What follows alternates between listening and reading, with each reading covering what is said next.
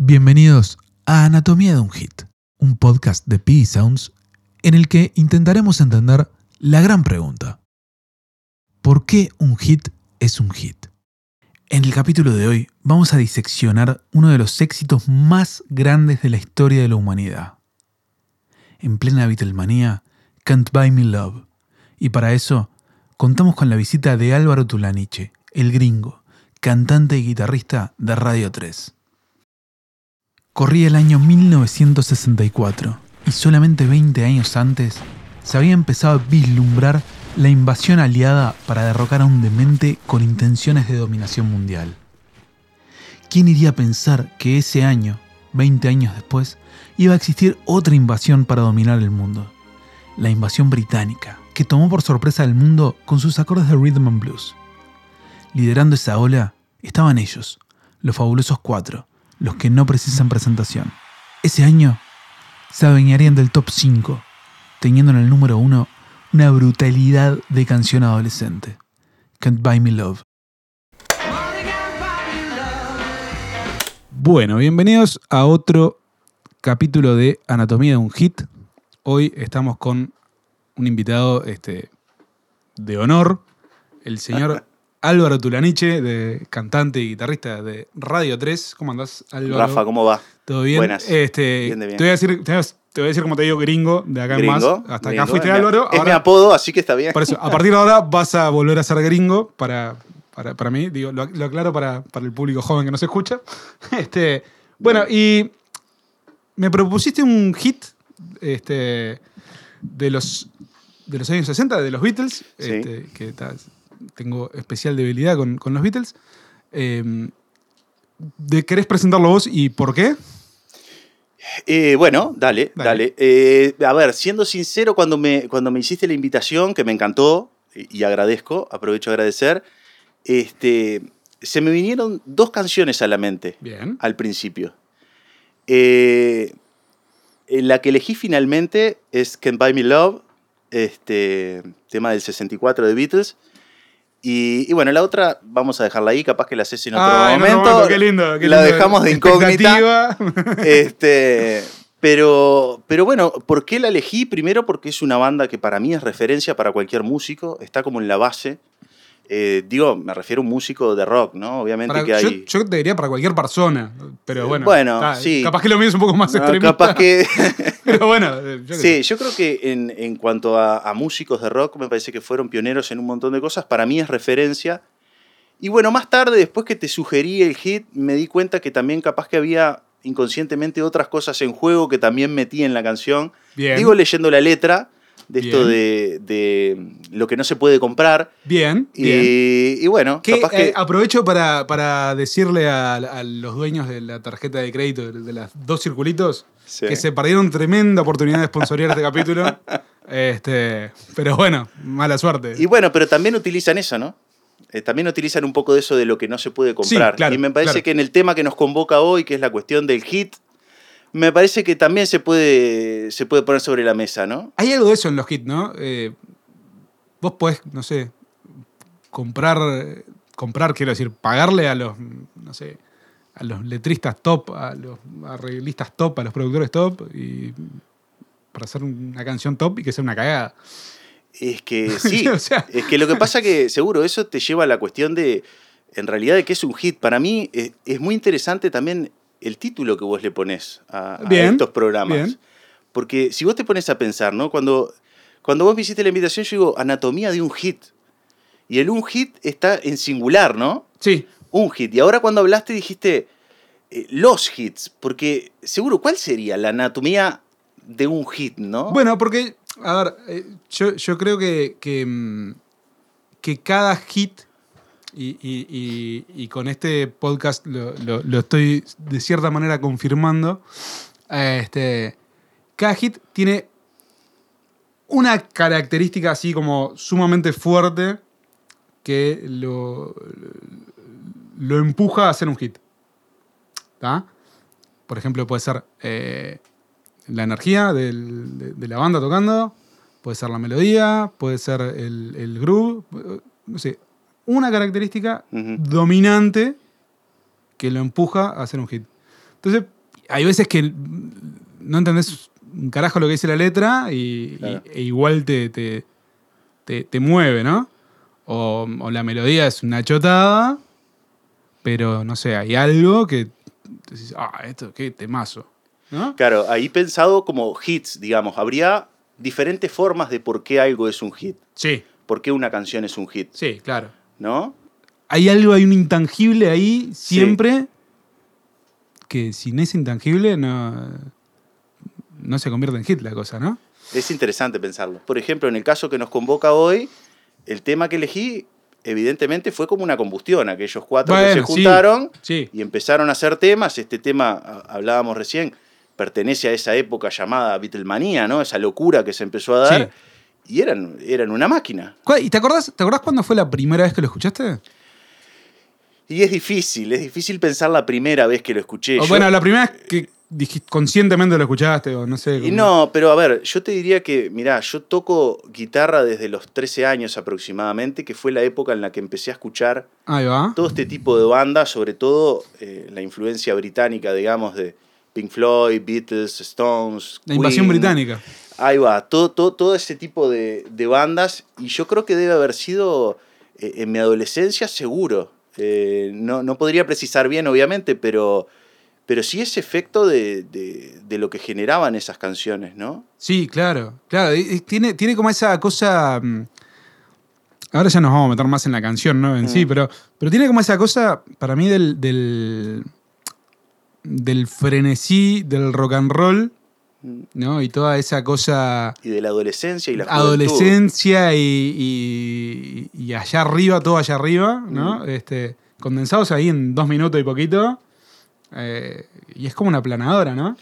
Sí, yo creo que tiene todo eso y tiene al mismo tiempo como eh, la complejidad, porque es un tema que, bueno, los Beatles, en, en la obra es bastante extensa y, y varía bastante, pero, pero son de esas canciones que uno nunca termina de, de agotarlas, de escucharlas, porque uno también va creciendo o desarrollándose en la vida y musicalmente y, y en diferentes momentos uno vuelve a un disco de los Beatles y escucha cosas distintas o se detiene en tal arreglito o, o ahora presta atención a cierta armonía vocal. Y, es decir, son esas bandas que fueron pioneras y que desarrollaron cosas que, que no se agotan rápidamente. Tal Uno cual. no escucha rápidamente un bajo, un piano, una voz y, y bueno, y eso es eso. Tal eso cual. es la Fu- canción. Funciona como.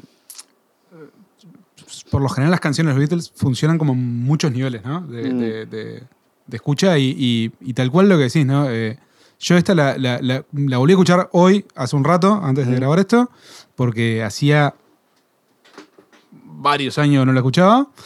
Este, y, y y escuché un montón de cosas que no me acordaba que, que pasaban en la canción y, o que nunca le había dado pelota. Este, no, no sé, como que en, en distintas épocas de la vida las escuchás con otros oídos, ¿no?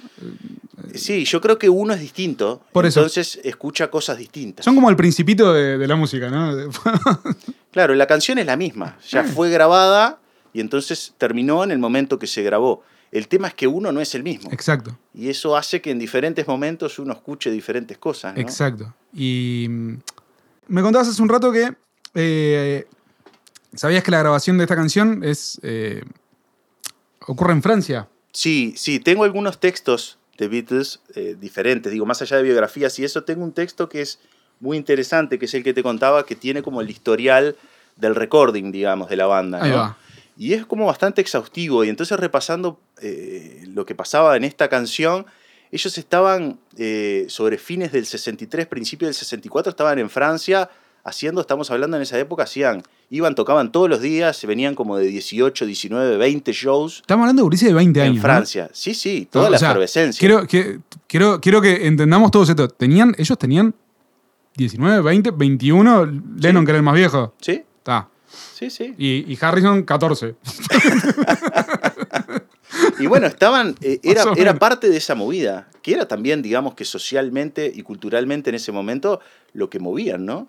Sí, Movían- claro. Era como si hoy en día habría que equipararlo a, a- a esos, ¿no? A esas bandas o hombres o mujeres, lo que sean, que convocan Sí, sí, sí. sí, grandes sí, sí. masas Sí, sí, eh, claro. juveniles, por llamarlo de alguna Claro, claro, manera. claro. ¿no? Pero Eh, en este caso, bueno, estaban ahí en Francia, tenían que hacer en aquella época para llegar a, países eh, con, otros, eh, con otros idiomas, hacían las canciones en otros idiomas. Entonces en ese momento habían reservado un estudio en Francia y estaban por grabar algunas versiones en alemán, si no recuerdo mal, de I Wanna Hold Your Hand y algún tema más. Y como resto de ese tiempo de estudio, creo que fueron unos 40, 45 minutos, este, dice, bueno, ¿qué hacemos ahora? ¿Qué grabamos ahora? Y Paul propone unos temas que tenía, dentro de los cuales está Can Buy Me Love. Y bueno, hay otra más que es la cara B, pero no me acuerdo ahora el nombre. Este, y bueno, se graba eso. Este, al productor le encanta, le parece que es el próximo hit de la banda. Esto estamos hablando de mediados de enero del 64. Y en febrero vuelven, en febrero vuelven a hacer la grabación de eh, voces, que es algo particular, ya para meternos también en lo que es el tema en cuanto a la instrumentación y la orquestación y todo eso. Vuelven, Paul hace la segunda voz, que para las canciones de los Beatles es raro, que es una voz que va al unísono, digamos, es la voz lead, doblada. Que, que Este, Lennon hacía eso, ¿no? Sí, Porque, sí, a Lennon no le gustaba su voz y yo que sé que Tenían tenía un timbre muy, muy complementario también ellos dos. No, pero digo, lo de, lo de doblar la voz Sí, lo era hacía más también un, él. un tema de Lennon, ¿no? Lo hacía él también, sí. Este, de, de que no le gustaba la voz, no sé qué. Paul, no, recuerdo mucho tema que esté doblada la voz. No. No, Este- y menos cuando. Y menos doblada y sin que aparezca algún otro tipo de Claro, de- armonización. claro, exacto, exacto. Porque muchas veces puede estar doblada con mayor o menor notoriedad. Porque también en esta canción hay cierta Hay- notoriedad sí, de que sí, está sí, doblada la voz. Sí, se nota que, es, que, que- que pasó un tiempo prudencial entre, Ah, entre uno tema. Vamos a aclarar para, para, para el momento nerd, este, este para la- la- que no está escuchando y no tiene idea de qué estamos hablando. Doblar eh, se trata de, mm, de- del cantante, va, graba su melodía y después duplica eso encima de la que ya grabó, que quedan dos voces haciendo exactamente lo mismo. A veces se nota, a veces no tanto. Claro, eso, eso depende el, el- el arreglo que uno quiera hacer, ¿no?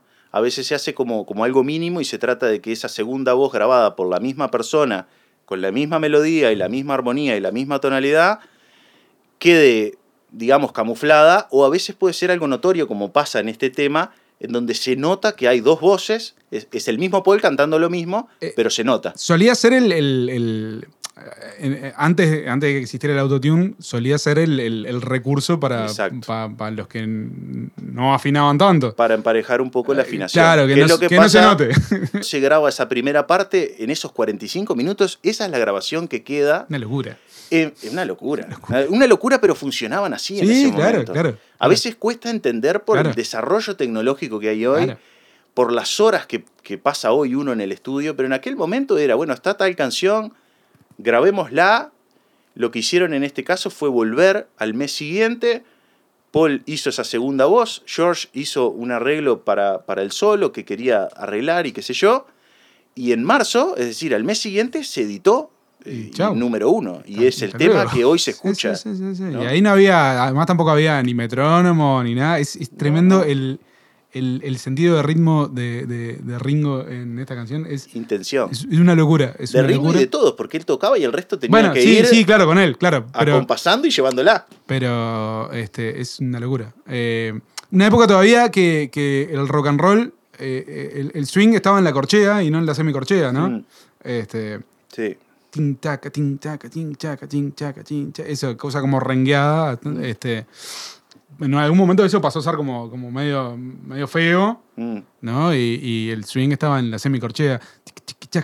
Como todo. Y después se volvió, y después no, Y y después se volvió, y después no. Pero eso es como, como todavía herencia de- de- del jazz, ¿no? Y, de- Sí. y, del, y- y del blues. Bueno, de hecho, la, la armonía de esto es. En esa época, rhythm and blues y eh, Claro. los acordes con séptimas. es un blues de es 12 todo- compases, ¿no? Es Eh, Seguro, eso era herencia de, de Claro, todo eso, ¿no? claro, Eh, Digamos, claramente. las influencias, como decías vos, ellos tenían una edad, eran muy jóvenes. No, además ellos escuchaban. hay, hay un fenómeno también que es, es- es espectacular: que ellos escuchaban a los músicos de rhythm, de rhythm and blues de Estados Unidos Mm, y en determinado momento ellos fueron los que influenciaron a los músicos de rhythm and blues de la siguiente generación. eh. O sea, es una, una cosa rarísima. Unos ingleses influenciando a los de verdad. Sí. Eh, No sé si me explico la... la- Sí, lo que pasa que me parece que Beatles, lo, lo que tuvieron ellos en, en la composición y en, en toda la creación que tuvieron a lo largo de los años es que tuvieron esa cuestión de la superpopularidad y el hit, como hablamos hoy, ¿no? Sí, El hit, la, la masividad, la venta, la, la explosión de los conciertos, todo, pero al mismo tiempo la complejidad musical, el desarrollo y el crecimiento de ellos como músicos, como arreglistas, como, Sí, es decir, sí, si uno escucha o tiene conocimiento de lo que son los años de los Beatles activos, hay un desarrollo musical muy importante. claramente. Muy importante. Este, y bueno, hoy, hoy lo que te comentaba, una de las cosas que escuché cuando, cuando la repasé la canción, Sí. eh, que, que me llamó un montón la atención, y después me contaste una cosa, que, esto que dijiste hace un rato, de, de- de que entre una sesión de grabación y otra pasaron Mm, meses, y, tuvo mucho más sentido, es que en, durante el solo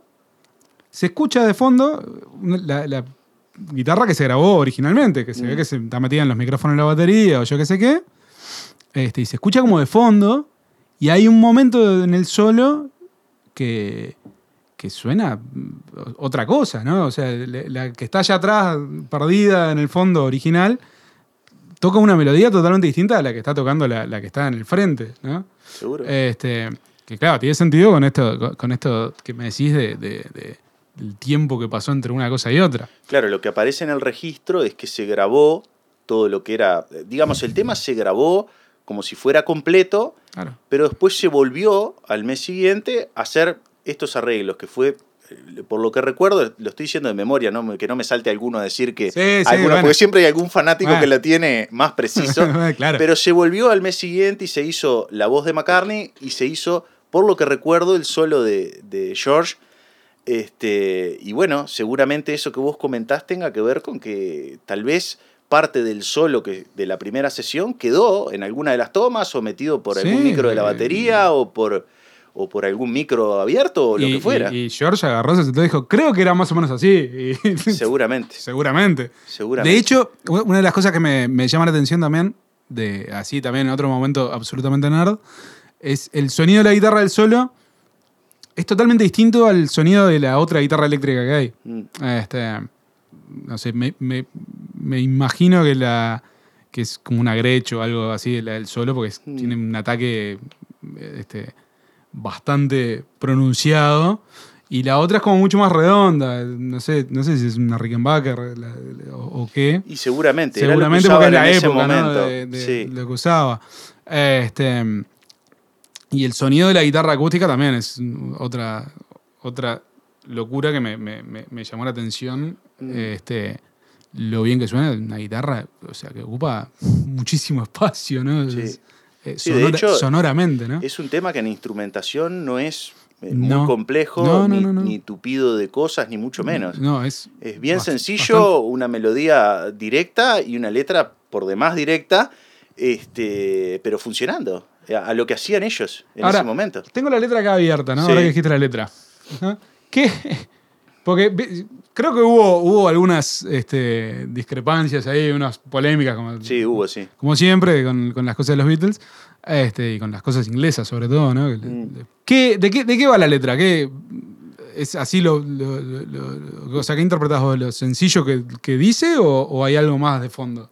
Y bueno, mirá, yo ante la convocatoria que vos me hiciste, la invitación, yo la tomé por el lado de, de, digamos, de ese momento en el que estaban ellos, de, de esa, digamos, esa explosión, porque ustedes imagínense que a esa, a esa edad, pero ellos con una popularidad de prácticamente no poder salir a la calle.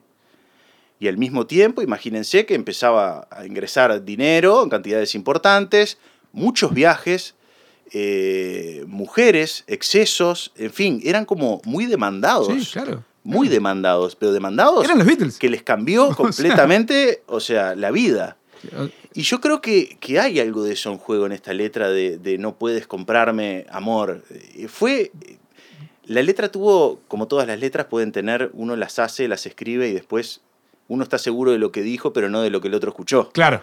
¿no? Claro, Entonces, eh, recuerdo una anécdota que le preguntan a Paul si esta canción no había tenido que ver con la prostitución. Bueno, sí, yo había leído algo de eso, exacto. Sí. ¿No? Sí, es verdad, es de este Y tema. él, sí. y él le dice que, bueno, que un poco esto, de que en realidad eh, la letra cada uno la interpreta como quiere. De todas maneras, le parecía que era un exceso pensar Ir- eso. Ir, tan lejos, ¿no? ¿No? Pero es eso en realidad a lo que se presta. Es Sí, eso la sí, producción. Claro, claro. Este, otra, otra cosa rara, entre comillas, que tiene eh, para un tema de los Beatles es que empieza con el estribillo. O con medio estribillo. Sí. Eh, que- no Sí, es, eso es algo que yo creo que se ha heredado de eso, ¿eh? Lo que pasa que lo que capaz que no es común, En los Beatles. No es común en los Beatles. no es común en los Beatles. No de hecho, no es común lo- las canciones con estribillo en los Beatles. Básicamente. Bueno, lo que pasa que yo creo que es- eso fue una herencia, pero lo que pasa que el tema es que arranca cantado, ¿no? Este también. Sí, sí. Porque sí. arranca cantando. Sí, no hay intro, no hay nada. No hay, es- Seguro, no es que arranca el estribillo, Y empieza- digamos, musicalmente y arranca la estrofa, sino Claro. que arranca de una. Y empieza la voz Arriba. sola, ¿no? Can't buy me love, y ahí caen todo el resto. Exacto. Este, y, em- y- y- y otra cosa, no sé, que me llama la atención de ese estribillo, es que pasa a, a- a- a un tono menor, ¿no? Eh, Sí, modula ahí. Se va a mi menor, ¿no? Creo que Tiene es. una que- modulación, Que hace. sí. Este, y, como que queda muy oscuro, ¿no? Con, con- con relación a la, estrofa. Sí. ¿no? Y además la, la- en la estrofa la batería está tocando platillos como, como muy, muy, muy brillantes, ¿no? Y en ese estribillo se va a los tones, a hacer un groove con los tones más, muchísimo más oscuro también, ¿no? Este, que son cosas eh, que no sé, eh, raras, por lo menos, ¿no? Que, o sea, que funcionen tan bien. No es lo que el cerebro espera, ¿no? De cierta manera. Y capaz que, seguro, capaz que eso es lo que hablábamos hoy de, de cuál es la receta para el hit. Porque en este caso decir, bueno, vamos a hacer un estribillo menor y una estrofa que, bueno, es mayor, pero también tiene la tensión, La de, la tensión de la séptima. séptima, sí, Entonces, sí, sí. sí, va, esto, y sí, Y y funciona. sí, y ellos lo hacían. Y, y- sí, este. Y bueno, capaz que, capaz que eh, hay un poco esa, esa delgada línea, ¿no? Entre lo que el cerebro espera y la sorpresa. Lo, lo que, lo que funciona en este caso, ¿no? sí, o, o- Porque capaz que si se hubieran ido un poco más lejos en el estribillo, eh, no sé, a otro lugar, una modulación mucho más lejana, digamos, Mm. este, no funcionaría. O, Y lo que pasa que seguro, Está, eso es- queda en el es el imposible saber, ¿no? Pero, seguro. pero, pero es como el, el- el punto justo, ¿no? Sí, pero estoy de acuerdo que hay, hay en ellos eh, continuamente cuestiones que eran como desafiantes también para la época. Es decir, eh, tenían esa cuestión de la popularidad, tenían, salían temas que eran, que tenían esa llegada, pero no dejaban de tener matices novedosos. Sí, ¿no? claro, O por lo sí. pronto, eh, Eh. capaz que no algo de lo esperado. A uno le pasan, por ejemplo, a mí me pasan, me dicen, escucha esto, una banda nueva, cosa, no sé qué. Uno eh, tiene esa cabeza que vos decís, tiene ese cerebro de lo que espera el cerebro. Sí, claro. Y también espera escuchar algo nuevo. Sí, claro. Sí. Porque, ¿qué me dijeron? Una banda nueva. Claro. Entonces, Sí, a ver, ¿qué me va a dar esta banda Y si nueva? no escuchaste algo nuevo antes, eh, el primer estribillo, ya perdiste el interés. ¿No? Por supuesto. Por supuesto. Si, si, si fue solo para complacer a mi cerebro, ah, ya está. Sí, o entra más dentro de un montón de cosas o de una bolsa de Por cosas eso, que tengo. sí, sí, va para el cajón del fondo y ya está. Sin embargo, si uno escucha algo distinto o algo que tampoco puede reconocer de primera o que por gusto personal le lleva a decir, ah, voy a agarrar la guitarra, a ver qué, qué tocó acá, por qué esto sonó. sí. Entonces, ese otro pasito que nos hace dar, bueno, ahí ya es aprendizaje, ahí ya hay otro, otro movimiento. Sí, sí, sí, sí, ¿no? sí, sí, Pero, tal cual, pero, tal cual. Bueno, es un poco de ambas cosas, es como un equilibrio ahí entre lo que esperamos escuchar y a veces querer sorprenderse o estar dispuesto a, a Igual, escuchar cosas sorpresita, nuevas. tiene que ser sorpresita, ¿no? Sí, sí. Si la sorpresa me parece que es muy grande, Tal cual. es como, uy, no, raro. Este, llegamos al, al- al final de, de- del... Pero esto hay que hacer varios capítulos. Sí, sí, sí, por supuesto. Esto tenemos, este, Continuará. tenemos de, de todo para hablar de esto. Eh, gringo, ¿querés pasar las redes de, de Radio 3? Así los, los siguen.